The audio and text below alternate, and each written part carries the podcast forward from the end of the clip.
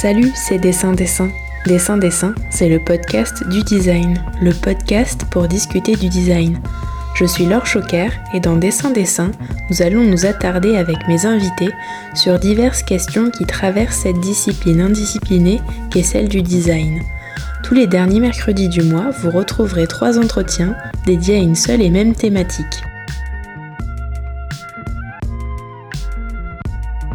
La 27e région est comme son nom ne l'indique pas une association qui murmure depuis plus de 10 ans aux oreilles des collectivités territoriales et autres institutions publiques pour les accompagner dans leur transformation. Mais alors ça veut dire quoi transformer les politiques publiques? Qu'est-ce que le design a à faire là-dedans? Comment est-il compris par les administrations? C'est ce que nous allons entendre avec Stéphane Vincent, délégué général de la 27e région, qui s'est prêté au jeu de l'interview avec sincérité et générosité.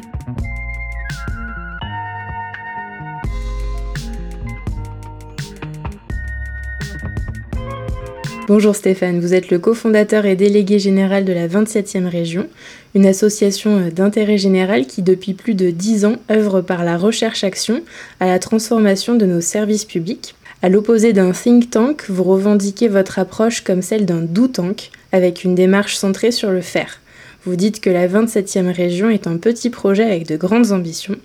Pour ce faire, vous avez constitué une équipe de 10 salariés et de 120 personnes issues de votre écosystème, designers, sociologues, architectes, ethnologues, vidéastes, artistes, comédiens. Est-ce que c'est un bon résumé ou est-ce que vous voulez ajouter euh, quelque chose? C'est un bon résumé. Bon, sur les 120 personnes issues de notre écosystème, euh, ça vient beaucoup du fait que, comme on est une petite équipe, on a besoin pour euh, mener nos programmes de s'associer le concours, euh, effectivement, de plein d'intervenants autour de nous. Donc c'est un peu, ce sont, ils sont absolument indépendants par rapport à nous, mais c'est un peu notre écosystème professionnel. Et peut-être pour ajouter un, un, un autre point, c'est la particularité de notre gouvernance et de notre modèle économique. En termes de modèle économique, on s'interdit de faire du conseil, de la prestation, c'est-à-dire qu'on veut rester euh, autonome par rapport au marché, on va dire. On veut décider nous-mêmes euh, des thèmes, des priorités qu'on veut se donner, des thèmes euh, qu'on veut traiter.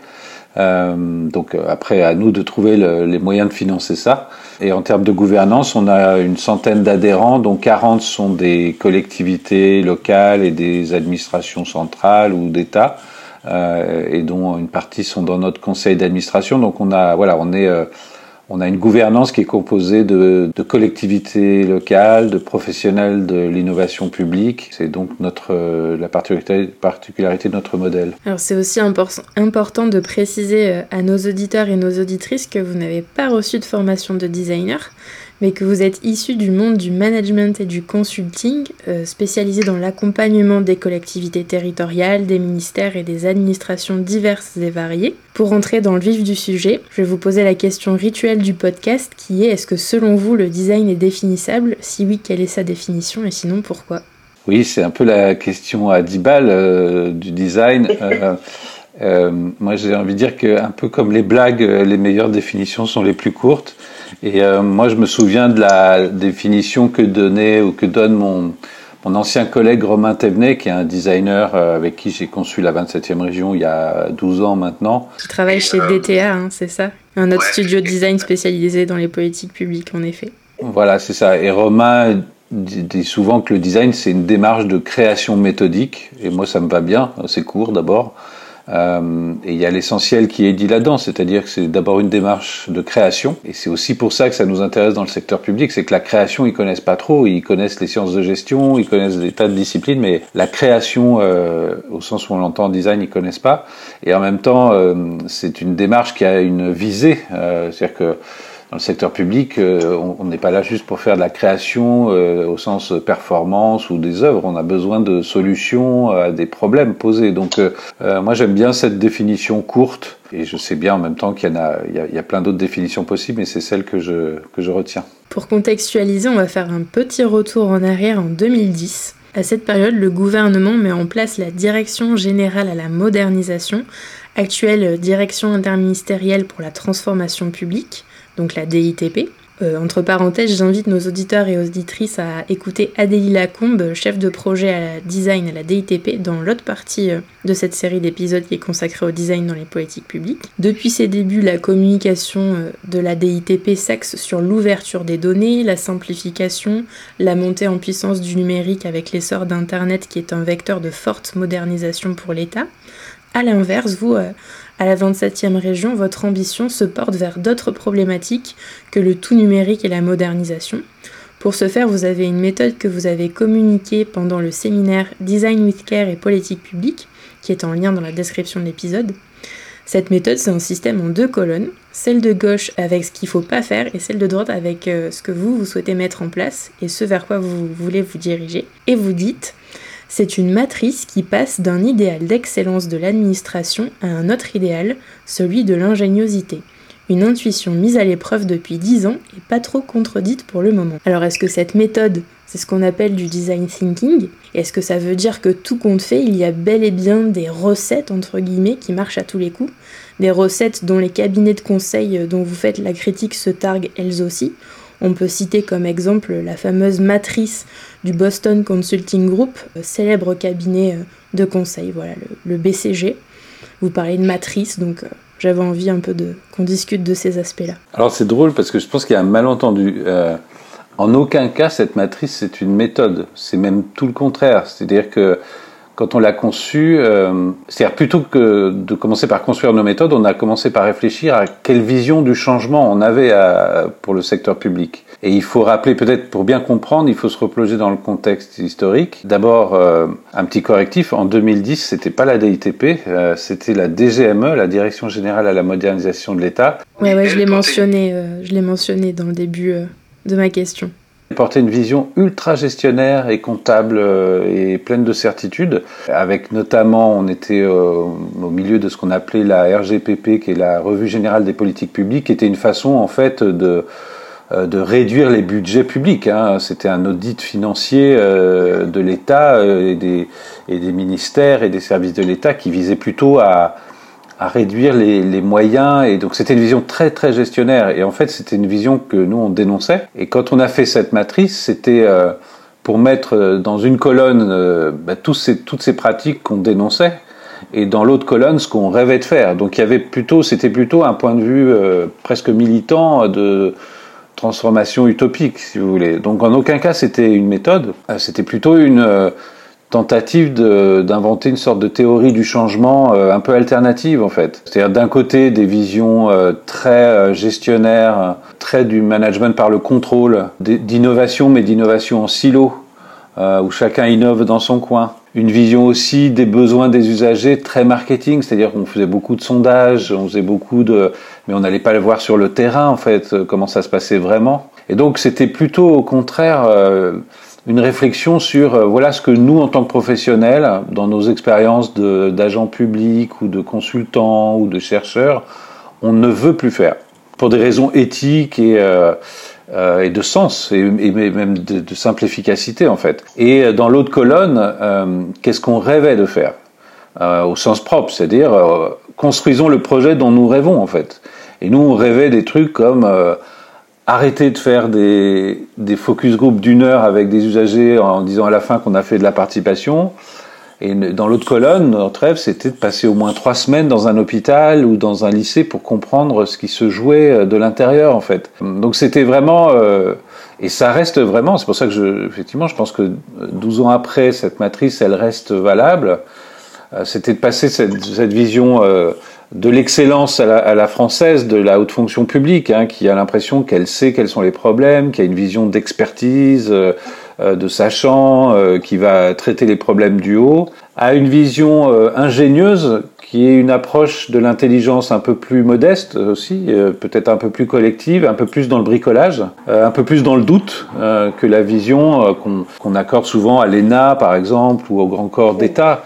C'est-à-dire, euh, voilà, nous on dit faisons rentrer l'action publique dans une culture du doute, euh, de l'essai-erreur, euh, de la réinterrogation, de, du terrain, plutôt que cette culture de l'excellence qui nous pollue et qui, qui fait qu'on a une vision trop simpliste en fait de, et déconnectée du réel en fait. Donc c'était tout sauf une méthode. Après, de cette matrice, on, sachant d'où on partait et où on voulait aller, là on a pu inventer des méthodes dans lesquelles dont le design a fait partie. Mais c'est vraiment exactement l'inverse d'une méthode. C'était plutôt quelle trajectoire on voulait, on voulait suivre. Et moi, j'invite tous ceux qui créent des projets à se livrer à cet exercice. D'où vous partez et, faites un peu la controverse d'où vous êtes et de ce que vous voulez, ce à quoi vous voulez renoncer. Et, de l'autre côté, euh, aucun tabou sur ce que vous rêvez de faire, ce qui vous fait, paraît faire sens. C'est un exercice euh, pour les créateurs d'entreprises ou de, projets qui est extrêmement libérateur et dont moi je peux témoigner que 12 ans après, euh, il nous a vraiment servi de boussole en fait. Ça a été, mais ça n'est pas une méthode. Après, on a inventé des méthodes pour, répondre à cette idée de, cette utopie de transformation en fait. Mais en, aucun cas ça n'a été une méthode. C'était plutôt notre moi, je dirais aujourd'hui, 12 ans après, je dirais une théorie du changement en fait. C'est-à-dire comment on imagine euh, les voies et moyens et vers quelle direction on veut aller, comment on veut s'y prendre, avec quelles nouvelles pratiques. Et ça, ça fait vraiment du bien. Et on s'aperçoit que il y a 12 ans, en fait, on avait au début d'un projet, on a souvent les bonnes intuitions en fait, mais simplement il faut les il faut les coucher par écrit aussi. Il y avait une idée de mettre par euh, écrit euh, nos intuitions, nos nos frustrations. Et c'est vrai que cet exercice avait été extrêmement salutaire. Mm. Mais alors du coup, est-ce que merci pour euh, oui pour le recadrage sur le rêve plutôt que ce qu'il faut faire. Euh, est-ce que on peut quand même parler de design thinking ou pas avec cette euh, cette approche d'utopie euh. La question du design thinking, elle intervient ailleurs, euh, dans les questions méthodologiques. Effectivement, nous, si vous nous posez la question du design thinking, de loin, il y a y a des gens qui ont cru qu'on voulait faire du design thinking. Euh, je pense que nous, on a plutôt montré que nos méthodes cherchaient à, tangibiliser l'action publique, à, créer des interfaces, des objets, des formes, à être dans le faire, à travailler avec des agents sur le terrain, et que c'était tout sauf le design thinking qui est pour nous une technique de gestion. En fait, c'est le design transformé en technique de gestion. Donc, euh, si vous nous demandez à nous ce qu'on pense du design thinking, nous, on, préfère le design tout court, qui pour nous est une discipline d'action, de réalisation, de, euh, du réel, de, de des formes. Euh, là où le design thinking est un... Moi, je suis pas designer, donc j'ai appris le design par les méthodes de design thinking, mais je vois bien la différence avec le design. Donc euh, non, non, je pense que c'est vraiment, euh, c'est même, c'est pas une question de méthode ou c'était plutôt euh, quelle trajectoire avant de, avant de nous lancer, avant de mettre en place euh, euh, des, des, méthodes, des moyens, de trouver de l'argent pour le faire, d'où on part et où on veut aller. Et ça, je, je regrette pas qu'on ait fait ça parce que c'est ce qui nous a permis aussi de construire après nos, nos, propres méthodes en fait. Et même le design en fait suffit pas hein, pour euh, pour faire cette transformation. On s'en est aperçu très rapidement. Hein. Il y a euh, c'est plutôt combiner des disciplines différentes. Un projet comme la 27e région, il part d'abord d'une vision euh, et d'une utopie euh, de transformation et qui décrit une trajectoire. Et les méthodes, c'est autre chose d'une certaine manière. Et du coup, est-ce que vous pourriez nous donner un exemple un peu concret d'un projet dans lequel vous avez réalisé comme ça ces, utopies potentielles ou pas d'ailleurs. Avant de donner un exemple, moi, enfin, il faut que je rappelle que nous, on se situe dans une philosophie de l'action qui est celle du pragmatisme, de l'école du pragmatisme américain, euh, qui est promue par un philosophe qui s'appelait John Dewey euh, dans les années 20 et qui prône ce qu'il appelle la théorie de l'enquête. Donc nous, on pense, comme John Dewey, que euh, euh une idée de nouvelle politique publique, une solution, euh, un nouveau dispositif pour les usagers euh, peut être une bonne idée, mais il faut la tester en fait. Il euh, n'y a pas d'autre moyen euh, de vérifier si elle existe vraiment que de l'expérimenter. Et donc nous on passe beaucoup de temps à produire des hypothèses de façon participative. c'est aussi ça le principe, c'est de produire avec les personnes concernées des hypothèses de solutions et les tester avec eux. Donc en faire l'expérience euh, avec eux. Et selon les cas, euh, bah, ça marche ou ça marche pas. Et donc si ça marche pas, on essaie autre chose, on, on teste, on reteste, etc. Et donc des, des, cas comme ça, nous on en a eu à l'appel, c'est-à-dire que euh, par exemple on a travaillé avec la ville de Paris et les agents de la ville de Paris il, y a, il, y a quelques, il y a quelques années maintenant sur leur stratégie de résilience. ils, ils, ont pour projet de, de transformer les écoles à Paris en, en en lieu de fraîcheur euh, pour les moments, euh, les zones de, les moments de pic de chaleur, hein, pour que les gens euh, s'en servent.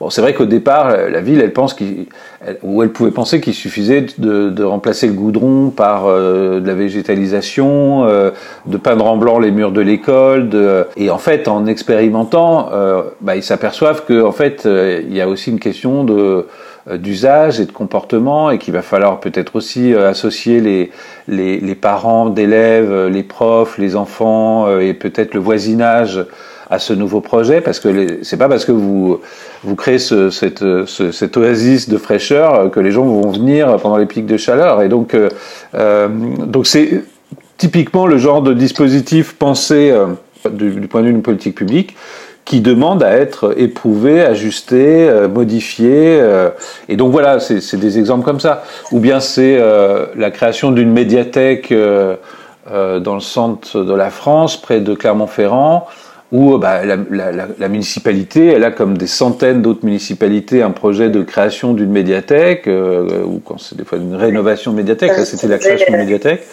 Un projet à Lezou, hein, c'est ça, c'est celui dont vous parlez justement dans le séminaire.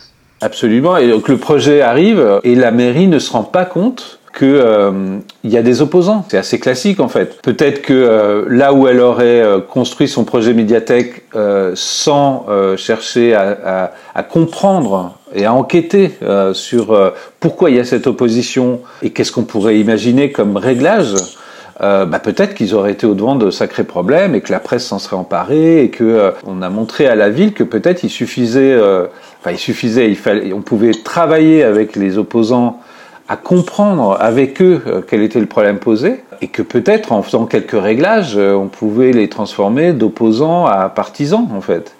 Et donc on a inventé, on a fait un test avec eux où en fait euh, les opposants euh, trouvaient leur compte dans le.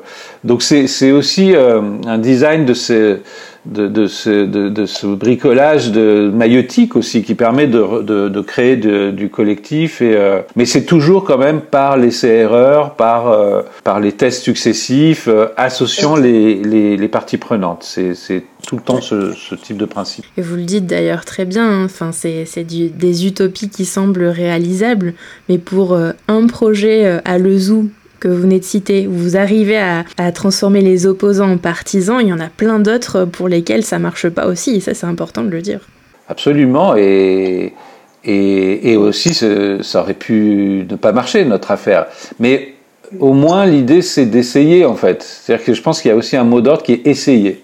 Et bien souvent, on n'essaye pas, en fait. C'est-à-dire que, par exemple, la question des opposants, elle, fait un peu peur, et donc on préfère mettre ça sous le tapis et, euh, euh, s'affronter par euh, coupure de presse interposée ou au conseil municipal alors que euh, peut-être il faudrait enquêter ensemble sur le problème. Euh, mais c'est vrai que ça reste, euh, ce sont des pratiques encore marginales. Hein.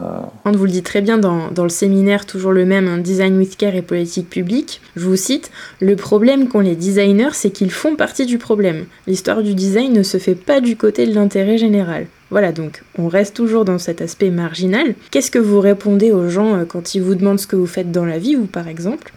De quelle façon vous êtes parvenu, en plus de 10 ans, à inverser un peu euh, cette tendance et quels axes de médiation vous employez pour faire entendre ça au plus grand nombre, que justement ce que vous mettez en place, c'est aussi du design. Dire que les designers font partie du problème, c'était aussi révélé qu'il y a des controverses dans le design. C'est-à-dire que le design n'est pas euh, le fétiche miracle qui va régler le, le problème, d'autant que historiquement, il a souvent fait partie du problème. Quand il a, il a aussi œuvré à ce qu'on ait du packaging euh, qui pollue, des bagnoles, des SUV, et aujourd'hui encore. Donc, nous, on dit aussi aux designers, choisissez un peu votre camp quand même. C'est-à-dire que là, alors d'autres l'ont fait avant nous. Hein, c'est des, c'est des, des, des, penseurs comme Victor Papanek dans les années 70. Donc, moi, j'ai pas cet embarras parce que je ne suis pas designer. euh, moi, je suis, euh, moi, quand, je dois expliquer à ma famille euh, ce que je fais, je suis entrepreneur associatif.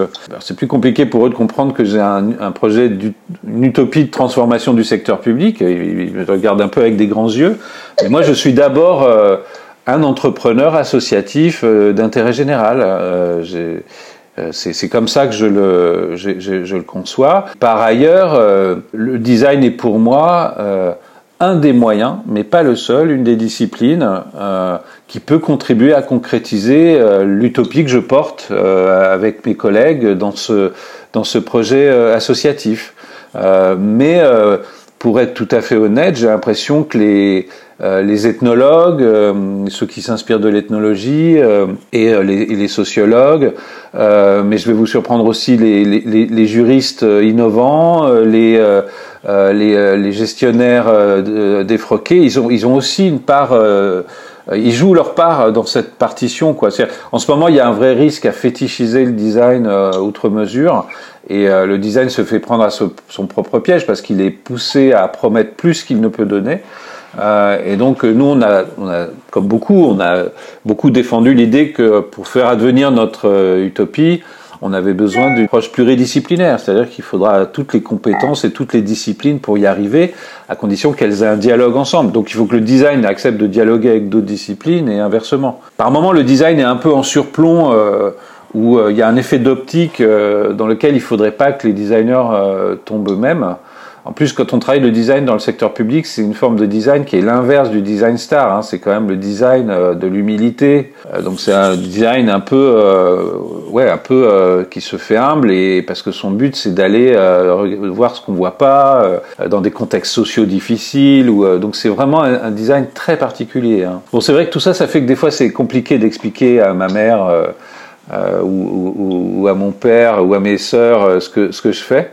Je suis avant tout entrepreneur associatif. Euh, j'essaye de pas dire que je suis consultant parce que je suis pas consultant, euh, je suis pas expert non plus. En plus, moi, je viens pas de la fonction. Enfin, j'ai une expérience de la fonction publique, mais j'ai pas fait l'ENA, j'ai même pas fait Sciences Po. Donc, par moments, c'est un peu compliqué. Ce qui est surtout compliqué, c'est des fois d'expliquer ma trajectoire aussi, parce que j'ai travaillé dans des groupes privés au début. Euh, donc, moi, je suis tombé dans la question. Je suis tombé amoureux des questions de politique publique euh, dans les années 95 euh, environ. Puis peut-être un peu militant aussi, entrepreneur associatif et militant.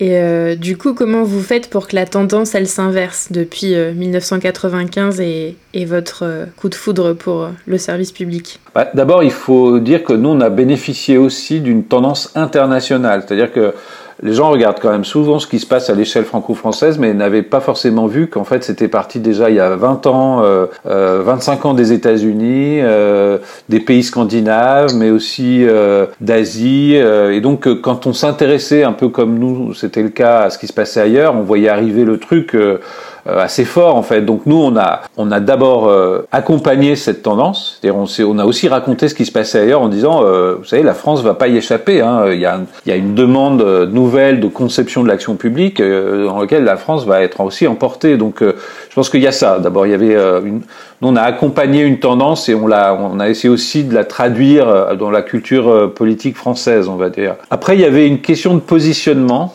c'est-à-dire, on avait remarqué que dans le secteur public, en dehors peut-être de la recherche académique, il n'y avait pas beaucoup de récits alternatifs. C'est-à-dire qu'en gros, euh, l'innovation publique en France, c'est euh, le numérique, c'est les startups. Nous, on nous appelle euh, un peu par boutade, on a des collègues qui nous appellent un peu les babos de l'innovation publique. Je pense que ça raconte un peu qu'on est à la marge.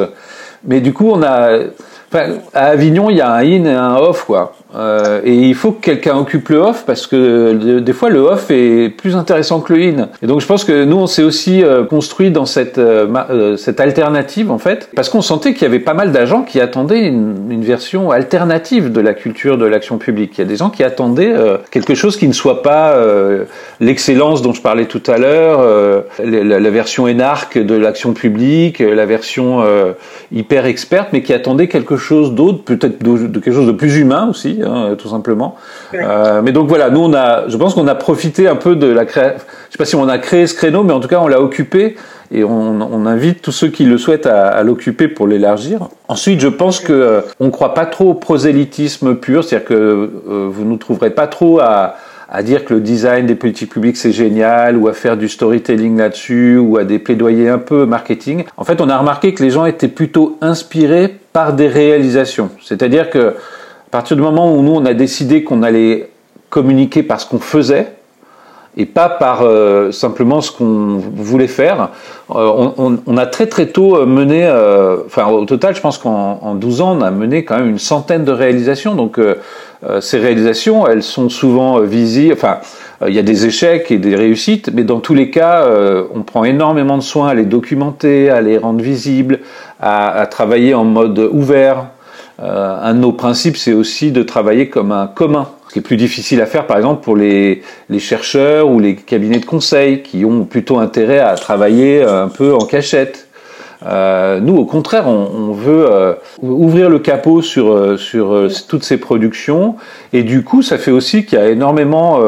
on a certains programmes sur lesquels on a des milliers et des milliers de pages de blog qui racontent, comme un journal de bord, le projet en train de se faire. Et mine de rien, je pense qu'il y a eu un effet un peu viral. Il y a beaucoup de gens qui viennent nous voir en nous disant Tiens, je suis tombé sur un billet de blog que vous avez écrit sur tel projet en, en 2009 à, à Chalon-Champlain Euh, et en fait, effectivement, on a, on a beaucoup, beaucoup, euh, travaillé en mode ouvert. Et du coup, euh, les gens qui viennent nous voir se servent de ça comme d'une inspiration, en fait. C'est pas extrêmement, c'est pas le porte-voix. Hein, c'est plutôt un peu sous le radar et c'est plutôt par des, des, des, séries de réalisations auxquelles les gens se réfèrent. Il y a quelques projets qui ont pas mal cartonné aussi. Le zoo est devenu un peu euh, sans qu'on s'en rende compte, mais euh, l'archétype de ce qu'il faut faire dans les médiathèques maintenant. Enfin, euh, par moments c'est même un peu un peu caricatural, mais on a quelques projets qui ont qui ont véhiculé tout seuls en fait, qui sont devenus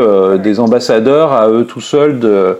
Et c'est bien parce que c'est les projets qui sont intéressants. Et en plus, nous on pense qu'il faut parler des projets en bien et en mal, c'est-à-dire qu'aucun projet n'est un succès à 100%, aucun échec n'est un échec à 100% et qu'il y, a, euh, il y a toujours les, les, les deux faces d'une, d'une, même pièce et qu'il faut raconter les deux. Quoi. Qui croit aujourd'hui, dans la période de défiance dans laquelle on est, que les projets sont à 100% des succès? Enfin, ça, ça n'existe pas. Et en fait, ce qui intéresse les gens, c'est d'échanger sur la part d'échec, c'est pas d'échanger sur ce qui s'est bien passé. Donc, il y a, il y a effectivement, je pense qu'on a cultivé une façon... Euh, euh, un peu particulière de, de, de communiquer euh, et de documenter ces sujets qui fait que euh, alors après on, on, est dans la marche quand même hein, on est un projet qui est sous le radar hein, et puis on n'est pas très très bon en com quoi hein, moi je trouve que vous êtes dur quand même quand vous dites que vous n'êtes pas bon en com parce que justement ce blog il a enfin vos, vos articles en annexe de votre site internet ils contribuent à faire de la communication sur les projets que vous menez. Absolument, mais c'est toujours euh, une euh, euh, c'est toujours un une communication qui part de ce qu'on fait. Enfin voilà, c'est pas du plaidoyer en fait. C'est pas parce qu'on connaît hein, le marché de l'innovation est pas mal et plein d'acteurs de plaidoyer. nous, on pense que c'est compliqué de parler d'un truc qu'on n'a pas fait ou sur lequel on s'est pas sérieusement penché.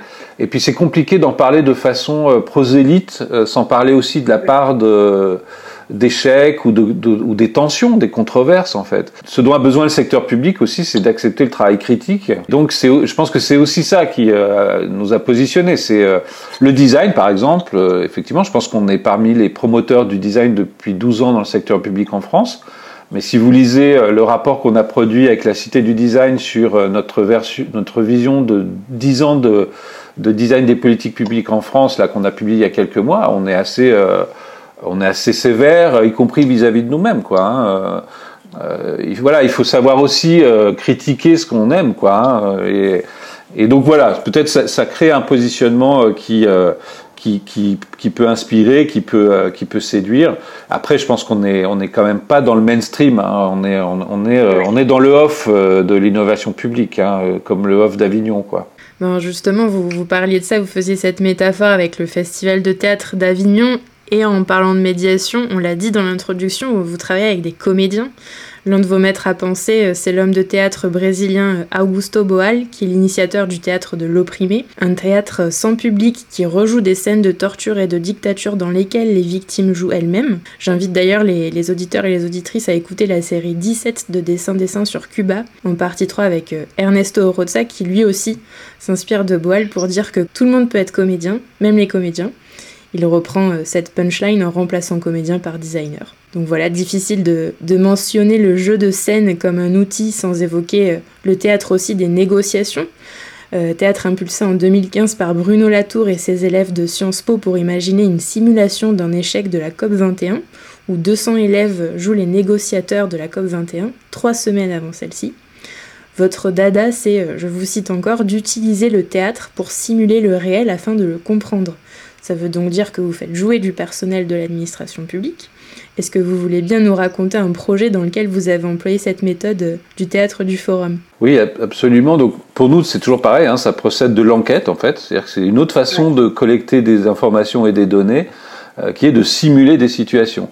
Alors nous, c'est par beaucoup par euh, la compagnie Nage, euh, qui veut dire l'acronyme veut dire nous n'abandonnerons jamais l'espoir, qui est un peu l'Augusto Boal français. on a on a mené plusieurs expériences. La la plus récente, c'est un travail qu'on a mené en 2016 sur l'avenir des mairies d'arrondissement de Paris en fait, l'idée, c'était d'inventer euh, et d'essayer d'imaginer euh, une autre, euh, un autre rôle pour les mairies d'arrondissement vis-à-vis des habitants. Et par exemple, on a fait l'hypothèse d'une d'un autre accueil, c'est-à-dire plutôt que d'avoir des agents d'accueil cachés derrière leur guichet, qu'est-ce que ça fait si des agents d'accueil m'accueillent? Euh, à l'entrée de la mairie viennent me voir, euh, me disent leur prénom, euh, rentrent dans une conversation, etc. Et en fait, c'est un peu loin de la culture des, agents publics. Donc la, bonne façon de d'appréhender ça, c'était de, le jouer en fait. Et donc on avait avec nous dans l'équipe, effectivement, ça, ça, on, on essaye d'avoir ce type de compétences dans nos dans les équipes qu'on constitue. On avait un, un, comédien et metteur en scène qui s'appelle Hakim Romatif, qui a travailler avec les agents comme avec une troupe de théâtre euh, et pendant deux jours, il leur a fait simuler une nouvelle façon d'accueillir euh, les habitants.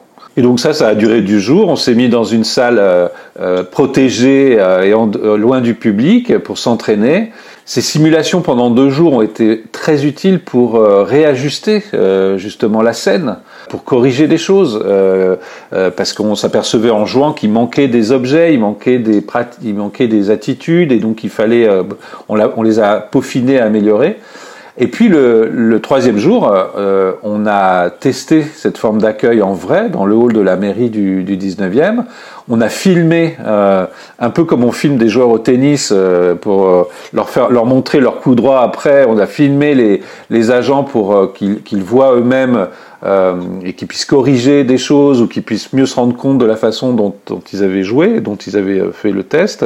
Et effectivement, ça a permis de tester pour la première fois un accueil de premier niveau, ce qu'on on appelle euh, souvent maintenant un, un accueil de, de, premier niveau, et dans lequel les agents étaient pleinement acteurs en fait.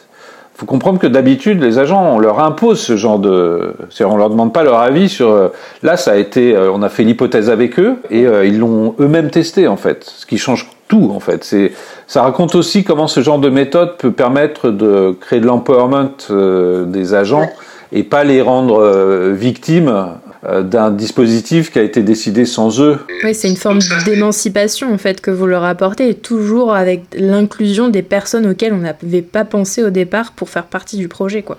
Voilà. Et il faut savoir que dans l'action publique, ce qu'on fait pas bien souvent, c'est qu'on décide des changements sans les agents, quoi. Hein. Donc euh, là, c'est un peu l'inverse. C'est faire l'hypothèse qu'en fait, c'est eux qui vont euh, produire ce changement. Euh, mais simplement, ils vont le produire avec leur propre réalité, leur propre. On avait mené aussi un autre exercice il y a, il y a quelques années, il y a longtemps maintenant, à Châlons-en-Champagne, travailler sur les politiques jeunesse et on avait avec la compagnie Nage, euh, travailler avec des jeunes de l'école de la deuxième chance. Euh, là, il s'agissait de les de les former, euh, enfin de, de, de, leur faire jouer des scènes pour qu'ils ensuite, un peu comme à brise-glace, pour qu'après on, voulait les faire enquêter eux-mêmes sur les services de la région en fait. Donc c'est, on peut utiliser aussi ces méthodes comme une façon de dénouer euh, des, jeunes de l'école de la deuxième chance, ils osent pas euh, aller voir des, agents. Et donc on peut aussi euh, faire ce travail de simulation pour comme un espèce de massage pour dire ça va bien se passer, les gens vont être contents de vous recevoir. Euh, ça va être très intéressant. Euh, et donc euh, voilà, on a, on, on, a utilisé ces formats de, de, de différentes manières, mais c'est ça aussi l'intérêt d'enquêter, hein, c'est qu'on découvre aussi au fil de l'eau des méthodes, on change d'avis. Moi, je croyais pas du tout à ces méthodes il y a 12 ans. Et j'ai bien dû admettre que c'était absolument génial, quoi. Hein, et, Et donc euh, voilà, c'est pas du design, ça, c'est autre chose. C'est euh, c'est du théâtre forum. C'est euh, ça montre bien aussi qu'on a besoin de combiner des disciplines différentes pour y arriver à la fin. Hein. En tout cas, il y a, y a, une vraie plus-value à ces démarches de, de théâtre forum. Carrément. Juste rapidement, vous pourriez nous rappeler ce que c'est l'école de la deuxième chance? Oui, c'est un, un projet national avec des implantations locales qui aident des, des jeunes en très grande difficulté, en fait, hein, qui ont euh, décroché plusieurs fois euh, et euh, qui leur offre un cadre pédagogique tout à fait innovant pour les aider à, à, à renouer avec leur identité, leur l'ébauche d'une nouvelle activité et d'un et d'un et d'un futur emploi quoi c'est c'est dire c'est pas grave d'avoir décroché à l'école euh, mais c'est créer un cadre bienveillant pour euh, pour créer suffisamment de confiance pour qu'ils y croient à nouveau quoi. Et donc c'est des établissements qui sont euh, un peu dans, dans toute la France. Je crois que c'est je crois que c'est une association nationale qui qui qui est en contrat avec des, établissements locaux, euh, mais mais c'est un dispositif d'appui aux, jeunes les plus en difficulté scolaire. Merci pour la précision. Euh, vous parliez de commun aussi euh, tout à l'heure, et vous êtes précurseur de la direction interministérielle de la transformation publique qui a ouvert son lieu de la transformation publique fin 2019. Vous avez aussi initié l'ouverture des halles civiques en 2017, à la suite du projet Super Public qui date lui-même de 2014. Donc les halles civiques, c'est deux tiers-lieux associatifs dont les buts sont d'inciter, je cite, au progrès démocratique il y a donc la halle super publique située dans le 11e arrondissement de Paris qui, d'après votre site internet, outille les administrations et les institutions pour transformer l'action publique. Puis la halle Belleville dans le 20e arrondissement de Paris qui travaille à outiller le citoyen et favoriser la participation citoyenne. Donc si je comprends bien, il y en a un qui est pour les professionnels et un pour les citoyens, c'est ça? Pourquoi, pourquoi on sépare les deux? Euh, c'est pas tout à fait ça, mais il est, vrai que quand on a euh, donc pour bien comprendre, euh la 27e région en 2014 a créé un premier lieu à titre de test. Nous on trouvait qu'on était un peu seul et euh, on avait des, structures avec lesquelles on travaillait et on trouvait intéressant de se retrouver ensemble et donc on a pris un gros loyer dans le, dans le 11e arrondissement et on s'est retrouvé à cinq ou six structures à, à l'habiter ensemble. Et puis ça nous a donné envie de pousser les murs et l'occasion s'est euh, créée en 2016 quand la maire de Paris a a annoncé qu'elle voulait créer un nouveau lieu à Paris qu'elle appelait le, Civic Hall en référence à un lieu euh, un peu similaire qui un peu précurseur qui existe à New York et qui lui effectivement penchait davantage sur les questions de participation citoyenne et de démocratie. Et donc pour des raisons aussi de marketing et de on a on a un peu euh, pour, pour, aussi justifier d'avoir ces deux lieux. Alors on avait euh, une trentaine de structures qui allaient habiter ces deux lieux, donc euh,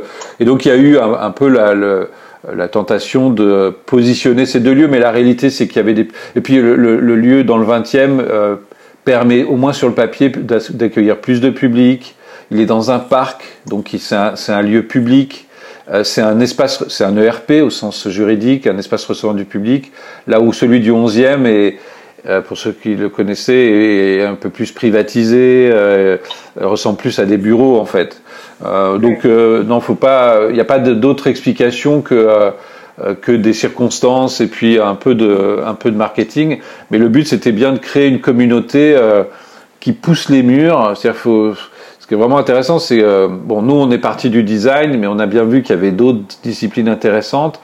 Et on, on, rêvait de parler aussi avec des urbanistes participatifs, des programmistes participatifs, des, euh, des sociologues, euh, des comédiens, euh, des. Euh, enfin voilà, on a, on a, on a voulu, on, on s'est dit, il faut qu'on crée une coalition en fait qui partage les mêmes valeurs euh, mais qui part de points différents et de disciplines différents. Et euh, on va euh, à la fois faire communauté, on va faire de la pluridisciplinarité, on va apprendre les uns des autres, on va apprendre aussi à progresser ensemble parce qu'on nos sujets sont, les sujets qu'on traite sont quand même d'une complexité folle, donc on a besoin de, de, de, de comparer nos approches et d'apprendre les uns, les uns des autres. Et puis on a besoin aussi euh, de bureaux et de lieux d'accueil, de conférences et de, et de choses comme ça. Hein. C'est, c'est ça euh, les, euh, les, les halles civiques à l'origine. Justement, est-ce que vous pourriez rentrer un petit peu plus dans le détail et nous donner un exemple de ce qui est possible de faire dans ces halles et aussi nous dire ce que, enfin, nous donner votre définition du tiers-lieu? Les, tiers-lieux, c'est une vieille histoire qui est un concept américain, je crois, qui que, toujours difficile à traduire, qui s'appelait Third Place mais qui décrit comment, au fil de, dans, dans l'histoire contemporaine euh, des activités humaines, il y a un besoin croissant de quelque chose d'intermédiaire entre euh, l'espace privé du domicile et le lieu de travail, parce qu'il y a une montée en besoin, en porosité, en, en hybridation euh, que ni l'un ni l'autre ne permettent d'avoir en fait. Et donc on a vu fleurir euh, depuis 30 ans partout dans le monde euh, des tas de lieux hybrides euh, euh, ressemblant un peu à des lieux de travail, mais un peu à des lieux de convivialité, plutôt ouverts. C'est-à-dire qu'en général, les tiers-lieux, c'est plutôt ouvert et qu'au 50e étage d'un building, quoi. Euh, donc ça, c'est aussi une porosité avec l'espace public et euh, c'est devenu un, un, des nouveaux euh, artefacts, un des nouveaux patterns de, euh, de l'innovation.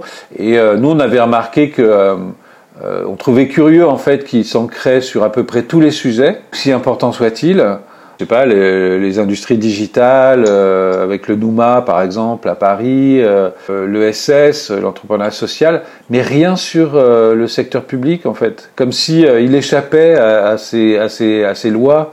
On, on a fait l'hypothèse qu'il manquait dans le paysage un ou des tiers-lieux consacrés à l'action publique. Donc dans lequel il y aurait des agents, euh, des gens travaillant avec les agents, avec les élus, euh, voilà, où serait présente la communauté de l'action publique, qui n'est pas la même que la communauté du digital et des startups, qui n'est pas la même que celle de l'ESS. Il y a des, évidemment, il y a des, il y a des, des porosités, mais c'est, la, la, culture publique est quand même, euh, enfin, on l'imagine peu de l'extérieur, mais elle est quand même d'une euh, sophistication extrême, quoi. Et donc, euh, voilà, c'était assez naturel pour nous en 2014 d'ouvrir un, un, lieu qui traite de ça. Et depuis, effectivement, la DITP euh, et plein d'autres, le ministère d'éducation a ouvert un, tiers-lieu. Enfin, tout le monde, tout le monde rêve un peu d'ouvrir un, tiers-lieu. C'est un peu le c'est devenu un peu le nouveau fétiche aussi. Hein. Et alors du coup, si, je sais pas, il y a des gens qui nous écoutent qui euh, vont dans le 19e arrondissement de Paris euh, au hall civique de Belleville, est-ce qu'ils peuvent, bon là on est en pleine période de coronavirus donc c'est un peu compliqué,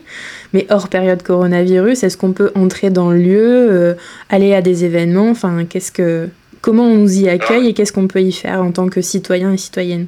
Alors, c'est pas le 19e, c'est le 11e et le 20e. Pardon, oui, le 20e, les Belleville, excusez-moi. Pas de souci. Vous parlez du coronavirus il a un impact très direct sur les tiers-lieux euh, depuis euh, mars dernier.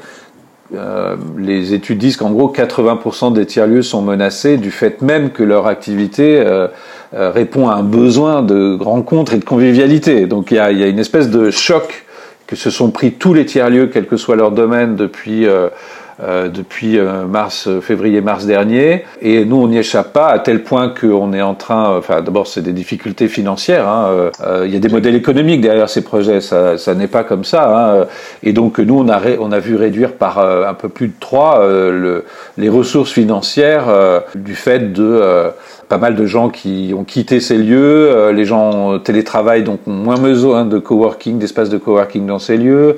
Euh, la totalité des événements qu'on avait programmés euh, en 2020 ont été annulés. Hein. Donc euh, tous les revenus nécessaires à la à l'animation et à la gestion de ce, genre de lieux sont comprimés un peu au même titre que les restaurants et les espaces culturels. Quoi, hein. Donc nous, on est en train de fermer avec de fortes difficultés financières un de nos lieux, le, celui qui était sur un bail commercial dans le 11e arrondissement et on s'est recentré sur celui du 20e. D'accord, donc ça veut dire que les halles euh, super publiques n'existeront plus quoi. Euh, effectivement, hein, là on est, euh, on est devant cette, euh, cette difficulté. On, on, a dû comme beaucoup d'animateurs de, de, de, tiers-lieux, réduire la jauge, réduire l'espace. Et, et, donc oui, oui, on est et, et, ça risque même d'impacter sur les halles civiques en tant que en tant que projet. Là, on est euh, à l'étude de rebond, hein, on va dire. Euh, mais clairement, euh, ça, le constat après trois ans d'activité, c'est que le besoin de, de, créer ce genre de dispositif n'a jamais été aussi fort. Et il s'est passé des choses incroyables dans ces lieux qui n'auraient pas pu se passer sans, sans, ce, lieu. Euh, D'abord évidemment euh, le simple fait de côtoyer euh, du matin au soir des collègues qui travaillent dans les, avec les mêmes visions que vous, enfin, c'est extraordinaire. Le nombre de projets qui sont nés de ces rencontres est extraordinaire. Il s'est passé des choses un peu plus qu'on n'avait pas forcément prévues, mais par exemple tout le back-office de la préparation de la Convention citoyenne pour le climat, tout le travail de lobbying euh, fait par les associations, par les collectifs de Gilets jaunes, euh, s'est préparé au Helsinki. Donc c'est qu'ils se sont sentis assez à l'aise et au bon endroit pour préparer la bataille, parce qu'il faut comprendre qu'un un exercice comme la Convention citoyenne, c'est une lutte de tous les instants contre euh, ou en tout cas en, euh, dans une discussion compliquée avec l'Élysée, avec euh, bah, tout ça s'est fait au moment des élections municipales, c'est au, au que sont construites toutes les formations des listes citoyennes. Il y a eu 400 listes citoyennes en France dans les collectivités, dont certaines ont remporté des mairies. C'était quand même assez nouveau. Et le projet Action commune qui est né pendant les municipales, il est né au Civic en fait. Donc nous, on a preuve de concept euh, à 200%, qu'il y a besoin de lieux comme ça, euh, qu'il faut les pérenniser, les développer, euh, les, les soutenir, etc.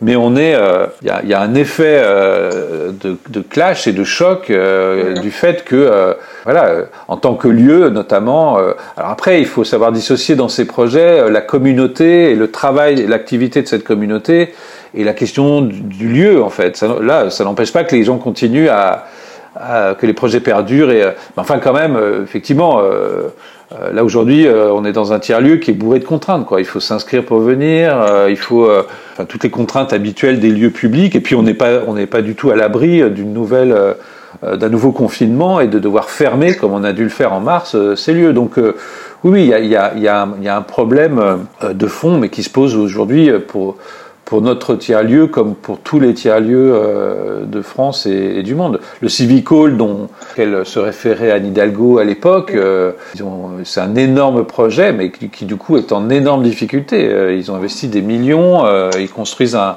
un bâtiment sur Union Square, qui est un, projet absolument super, mais là, les difficultés sont à la mesure de, de l'ampleur du, du, projet. Donc c'est vrai que ça, ça, ça freine ça freine un peu les, ambitions. Mais ça ne disqualifie pas, euh, bien au contraire, la plus-value des tiers-lieux et de, et ce à quoi servent les tiers-lieux. Ça, alors là, euh, nous, la, preuve de concept est, faite. et si vous me demandez quelles sont les structures qui existent aujourd'hui au tiers-lieu, on a, il y a une vingtaine de structures qui ont un boulot monumental, en fait. C'est-à-dire que la crise a créé aussi pour toutes ces structures euh, des nouveaux besoins dans les collectivités. Donc il y a euh, démocratie ouverte, ESOPA, Espace compris, Les Beaux Jours, Elix, Place. Tous ces projets sont des projets qui tirent euh, dans le sens de changer le regard sur les migrations, euh, produire des, des, dispositifs participatifs plus ambitieux, traiter des problèmes de conception de l'espace public, inventer des cultures managériales plus humaines dans les, dans les administrations. Enfin voilà, il y a, y a, tous ces acteurs-là, ils ont, ils ont énormément de travail ensemble. enfin, ils ont énormément de travail en ce moment et ensemble et séparément. Donc, euh, mais maintenant, euh, il faut, il, faut qu'on qu'on invente un modèle de tiers-lieu qui s'adapte aussi au nouveau contexte et pas juste pour deux trois mois, mais pour euh, pour longtemps en fait. Vous voulez bien nous en parler un petit peu de ça, justement, de comment vous rebondissez C'est un peu tôt pour en parler. dans ce cas-là, il faut à la fois gérer des questions très pratiques et les gens ont besoin de bureaux. Hein. C'est-à-dire que là aujourd'hui. Donc les gens ont besoin de bureaux sécurisés, de lieux de travail sécurisés, et donc il faut savoir répondre à cette attente immédiate en fait. Donc euh, on réfléchit à euh, pour 2021 euh, comment on, va continuer à, Belleville ou ailleurs, à, plutôt ailleurs parce que notre convention avec, avec la ville de Paris à Belleville s'arrête cette année. donc on réfléchit à des solutions pratico-pratiques de bureaux, de lieux d'accueil de public ailleurs. Et puis après il y a la question du projet. Et c'est vrai que la, situation euh, et le contexte euh, nous incitent à, faire bouger le projet dans ses bases. C'est-à-dire que là où on était dans une communauté euh, de l'innovation publique et civique, on a l'impression que c'est le moment de tenir encore plus fort sur les questions de transition parce qu'elles pourraient aussi passer à l'as dans cette période. il faut qu'on soit attentif à la tournure que vont prendre les plans de relance, tous les investissements qui vont être faits par l'Europe, par les collectivités locales, par l'État.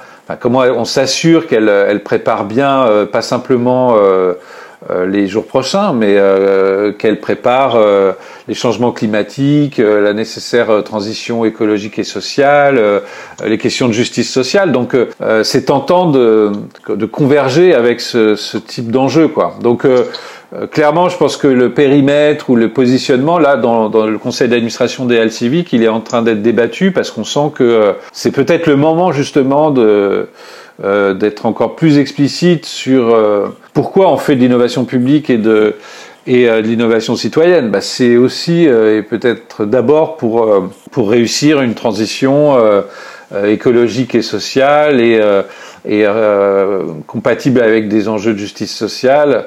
Dans les collectivités avec lesquelles on travaille tous, quoi. Donc voilà, c'est un peu nébuleux pour l'instant, mais on, réfléchit à une façon de, faire bouger le, projet aussi en fonction du, contexte, bien évidemment. De toute façon, vous gardez votre ligne, hein, puisque toujours dans, dans, le séminaire euh, Design with Care et politique publique, vous mentionnez, je cite, que produire des politiques publiques aujourd'hui, c'est 100 fois plus compliqué qu'il y a 10 ans parce que les enjeux climatiques sont des enjeux systémiques. Donc effectivement, on est toujours là-dessus. Le débat récent sur le retour des néonicotinoïdes voté à l'Assemblée euh, ce 6 octobre, un pesticide destructeur de la biodiversité, c'est un énième exemple de, de cette problématique systémique. Donc pour finir cette discussion, comment expliquez-vous qu'une structure comme la 27e région ne soit pas encore partie prenante au plus haut niveau euh, dans ce type de décision politique, puisque finalement, votre cœur de métier, c'est de décomplexifier la complexité en l'embrassant pleinement, non? Plusieurs euh, réponses à ça.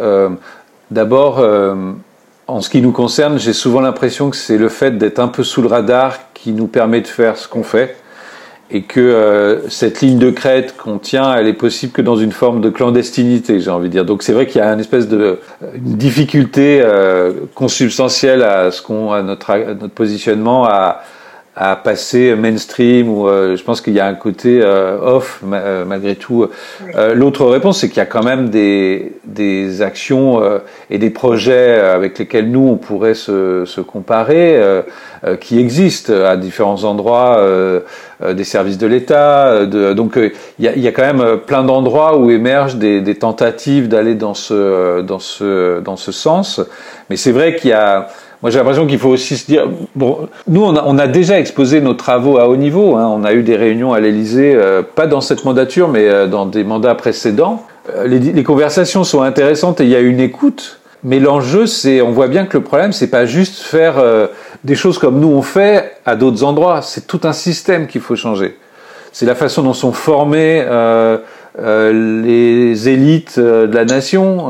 c'est la façon dont on envisage quelle doit être la, carrière euh, des énarques euh, et, quel doit être le profil des gens qui, gouvernent ou, qui sont dans nos administrations, comment on forme les designers aussi, comment on considère ces approches-là dans des politiques régaliennes. Donc c'est un enjeu de fait plus systémique que juste placer des, des, des, des ovnis euh, sympathiques comme euh, la 27e région et d'autres à, à, à, quelques endroits. Quoi. Euh, S'il y a une acupuncture à faire, elle est encore plus large que ça. Et il faut euh, agir sur le système de formation en général, initial et continu, sur les postes. Là, par exemple, il y a beaucoup de labos d'innovation dans les collectivités et c'est plutôt prometteur, mais ils sont souvent sous-dotés en financement. Euh, là, nous, on travaille euh, avec une chercheuse euh, américaine qui réfléchit à, qui dit voilà, des labos d'innovation publique. Maintenant, il y en a dans des hôpitaux, il y en a dans des gouvernements, il y en a dans des collectivités. Et donc, c'est extrêmement enthousiasmant, mais c'est aussi un tout petit peu en dessous de ce qu'il faudrait en termes de moyens. Euh, de... Pour reprendre vos mots aussi, c'est aussi cette question du fétiche. Enfin, l'innovation, maintenant, c'est un mot qui est employé à tort et à travers et qui veut plus trop dire grand-chose.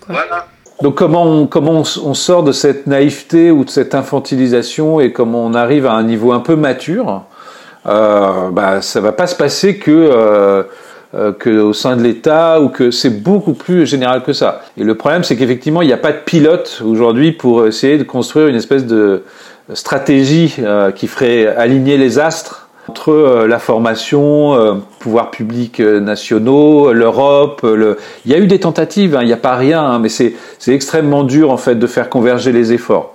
Et ça n'est qu'à ce prix en fait qu'on arrivera à avoir des, à, sortir de, de, ces formes de clandestinité. Donc pour l'instant, il faut, euh, pour sortir de la clandestinité, euh, il vaut mieux attendre que les, les, les, prérequis soient là, parce que sinon c'est la meilleure façon d'être fétichisé, euh, que ça fasse plouf. Quoi, hein. Il y a un besoin de, de, de, stratégie un peu systémique à l'échelle au moins nationale qui n'existe pas vraiment. personne n'est aux commandes, et peut-être tant mieux. Hein, je ne sais même pas s'il faut que ça le soit, mais en tout cas personne n'a une vision. Euh, peut-être ça pourrait être fait à l'échelle des régions, par exemple. On a déjà réfléchi et, on voit qu'à l'échelle des régions, il y a des écosystèmes euh, assez cohérents qui se créent euh, entre les professionnels de l'innovation, les donneurs d'ordre, les lieux d'établissement. je pense que pour l'instant, on risque peut-être plus de le voir. Il y a peut-être plus de chances de le voir naître à l'échelle de, de bassins et de régions aussi qui ont besoin d'organiser leur souveraineté par rapport à ces questions et pas dépendre de, Paris ou pas faire venir des consultants de Paris tous les jours, par exemple. Et je pense qu'à l'échelle des, bassins ou des régions ou, des, grandes métropoles pourraient s'organiser ce genre de choses. À l'échelle nationale, on a l'impression que c'est quand même, euh, c'est quand même la marche est vraiment haute, quoi. Donc on peut, euh, il faut y travailler, mais euh, c'est quand même très compliqué. Et donc peut-être qu'il faut commencer à le réussir à l'échelle de quelques bassins pour ensuite euh, en tirer de, de, une, vision possible à l'échelle euh, à l'échelle nationale. Mais euh, et d'une façon générale, nous on, on, est quand même on se situe plus dans des logiques territoriales. On croit qu'aujourd'hui les réponses se trouvent plutôt à l'échelle des territoires et des dynamiques territoriales que du national qui a un peu du mal à, en tout cas, essayer de remonter le territorial vers le national plutôt que de se persévérer à, à faire descendre par ascenseur euh, des, des, des, visions nationales, ou en tout cas qu'il y ait un dialogue plus équilibré, pour le dire, euh, pour le dire autrement. Mais beaucoup de travail encore pour aligner les astres. Bon, bah, il ne reste plus qu'à trouver euh, des acupuncteurs et acupunctrices slash astrologues en région. Absolument. Vive l'acupuncture et la, et la médecine chinoise. Merci Stéphane. Merci à vous.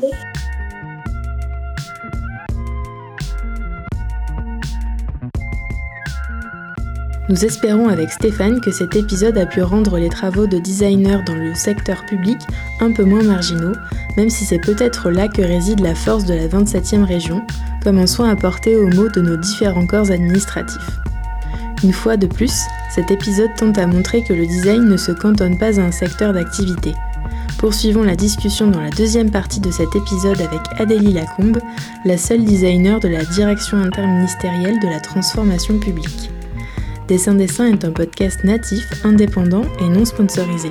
Alors si vos oreilles ont apprécié cet épisode, n'hésitez pas à ouvrir le débat en glissant des commentaires et des étoiles sur SoundCloud, Spotify, Deezer, Mixcloud et Apple Podcast, et à en parler autour de vous. Pour ne louper aucune info, vous pouvez aussi suivre Dessin Dessin sur Instagram. N'oubliez pas non plus que toutes les références abordées dans cet épisode se trouvent dans la description de celui-ci. A très vite